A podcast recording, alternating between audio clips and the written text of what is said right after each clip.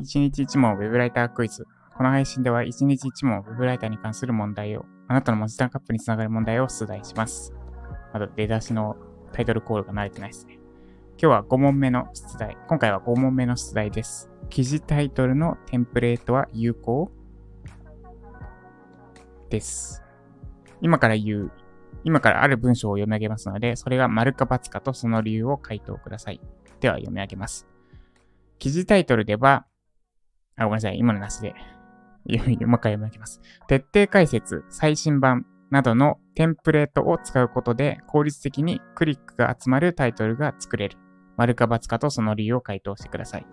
もう一度言います。徹底解説、最新版などのテンプレートを使うことで効率的にクリックが集まるタイトルを作れる。